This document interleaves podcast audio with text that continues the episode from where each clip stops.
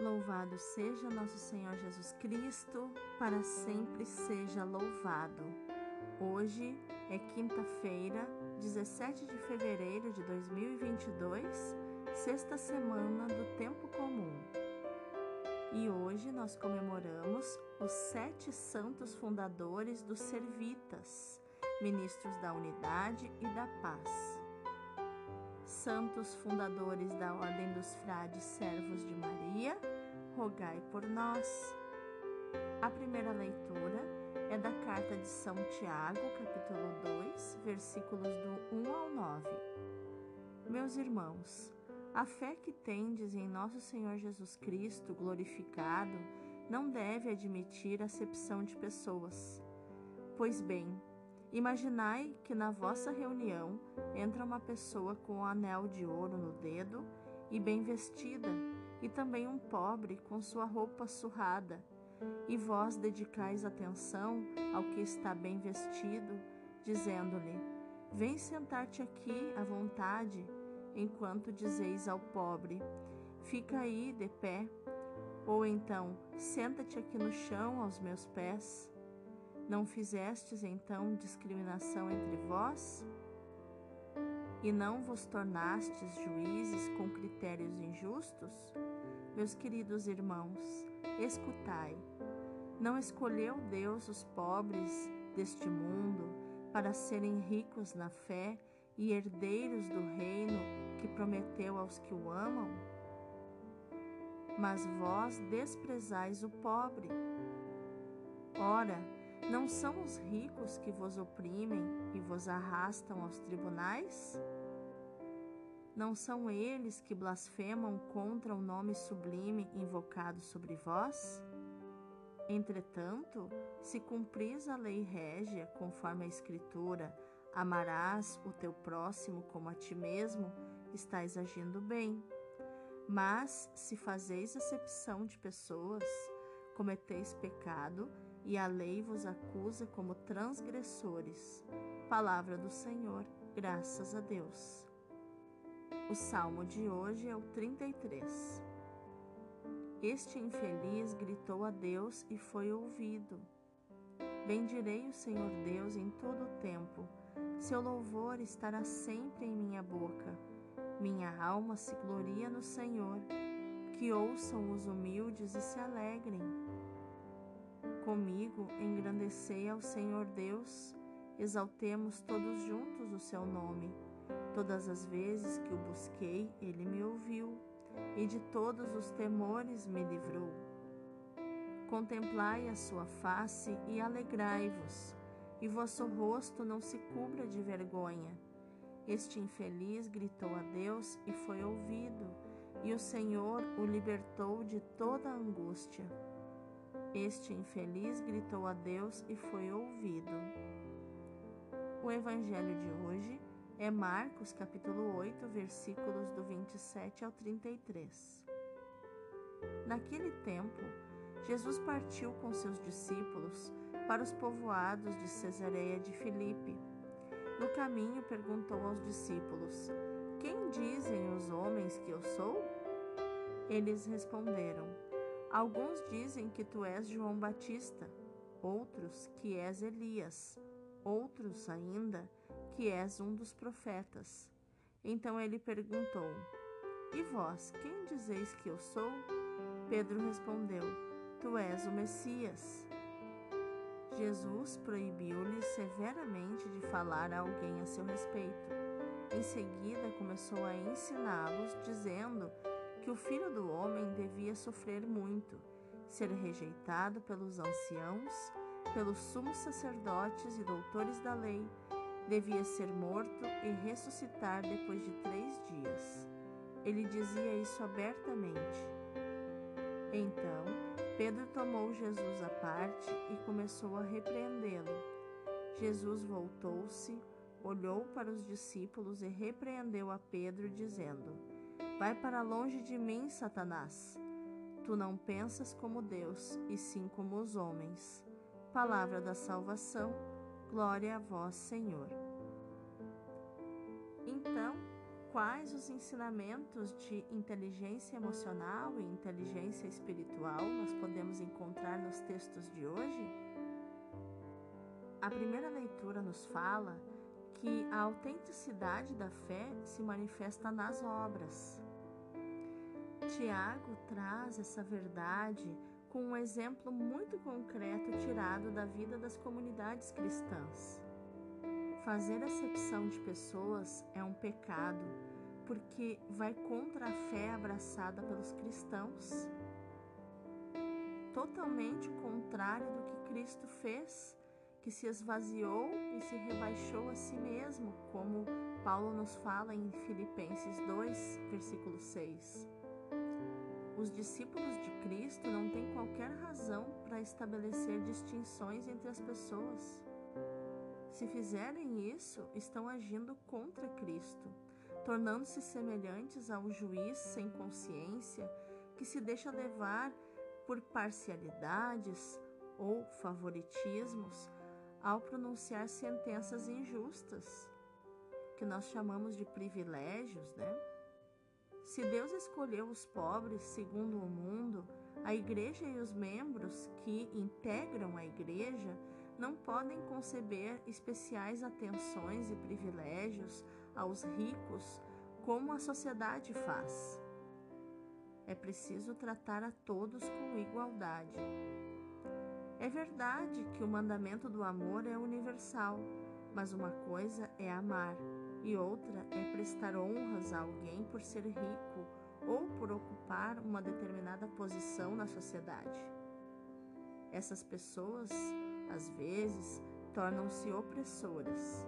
Por isso, nada de privilégios. Além do mais, são contra a lei da liberdade que deve regular o comportamento humano, porque foi para a liberdade que Cristo nos libertou. Já no Evangelho de hoje, o texto que escutamos é central na teologia do segundo evangelho. Aqui se opõe claramente uma cristologia do Filho do Homem a uma cristologia e a uma eclesiologia triunfalista, inspirada no conceito político imperialista do Messias. O povo se interrogava: quem é este? Agora é o próprio Jesus que pergunta aos discípulos o que é que se diz sobre ele. Em síntese, os discípulos informam que o povo o vê não só como um profeta, mas como o maior dos profetas, o precursor dos tempos messiânicos. Mas Jesus quer ir mais longe e interpela diretamente os discípulos, perguntando: E vós? Quem dizeis que eu sou? Pedro responde em nome da comunidade: Tu és o Messias.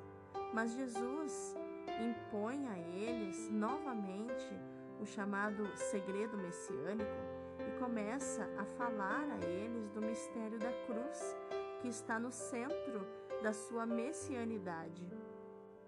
Jesus é o servo sofredor que veio carregar sobre si os nossos pecados para nos fazer passar da morte para a vida.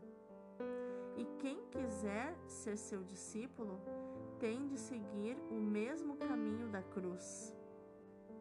Pedro parece perceber tudo muito bem e é o primeiro a reagir ao escândalo da cruz, mas Jesus o chama à ordem: Vai-te da minha frente. Isto é, põe-te atrás de mim e segue-me. Por-se atrás de Jesus e segui-lo como discípulos é a posição correta que havemos de tomar para sermos salvos. Na primeira leitura, Tiago, sempre muito realista e concreto, evidencia a incoerência de quem julga os outros segundo os critérios do mundo e não segundo os pensamentos de Deus que escolheu os pobres segundo o mundo para serem ricos na fé e herdeiros do reino que prometeu aos que o amam. Tiago se comunica no adulto, para adultos na fé. Quantas vezes também nós nos deixamos levar por essas reações espontâneas? Quando tem a presença de autoridades na missa, por exemplo. O episódio da confissão de Pedro, que hoje escutamos, está no centro do Evangelho de Marcos. Até agora, Jesus foi guiando progressivamente os discípulos para se aproximarem do seu mistério. Agora, Jesus interroga-os sobre a sua identidade. Quem dizem os homens que eu sou? Pedro responde em nome do grupo: Tu és o Messias.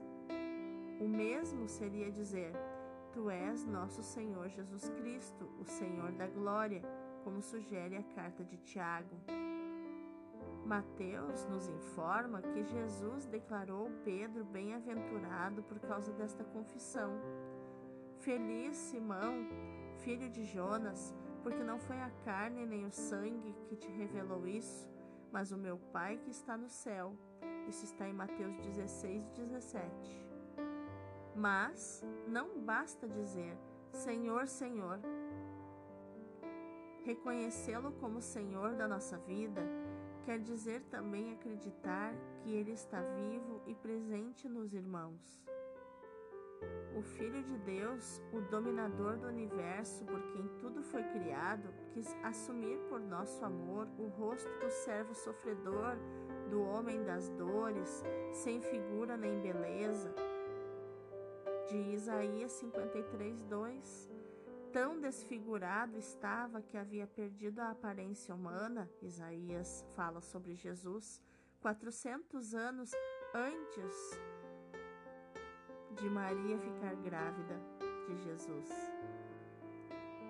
E assim, Isaías nos revela a nossa incomparável grandeza.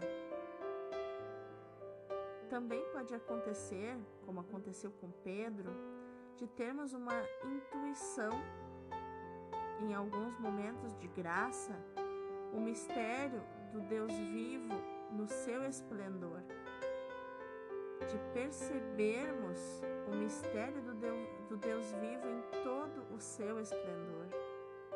Mas a prova da nossa fé só se realiza quando não nos deixamos vencer, como Pedro, pelo escândalo da cruz. Reconhecer o Senhor Jesus implica saber que o seu caminho passa inevitavelmente pelo Calvário e que também nós temos que passar por lá abraçando a nossa cruz. Ela vai à nossa frente, marcando o caminho com as suas pegadas vermelhas de sangue, até consumar a sua oblação na imolação. Não caminha como alguém que enfrenta de má vontade um destino inevitável, uma fatalidade. Caminha como um homem livre, que vive plenamente o seu ser de filho que faz da vontade e, portanto, do amor do Pai o seu alimento, que livremente realiza não só a sua missão de Messias, mas também a de servo de Yahvé. Tenho que receber um batismo e que angústias as minhas até que ele se realize. Jesus fala em Lucas 12, 50. Jesus se refere aqui ao seu batismo de sangue, como está em Marcos 10, 38. Lucas nos apresenta Jesus que avança à frente dos outros, subindo para Jerusalém, com a mesma decisão com que tinha começado a sua última viagem. Como estava se aproximando os dias de ser levado deste mundo, Jesus se dirigiu resolutamente para Jerusalém e tudo isso com a máxima liberdade. Ele disse: Por isto o Pai, o Pai me ama, porque dou a minha vida para tornar a tomá-la. Ninguém me tira a vida, sou eu que a dou por mim mesmo. Jesus disse isso em João 10, do 17 ao 18. Vamos orar?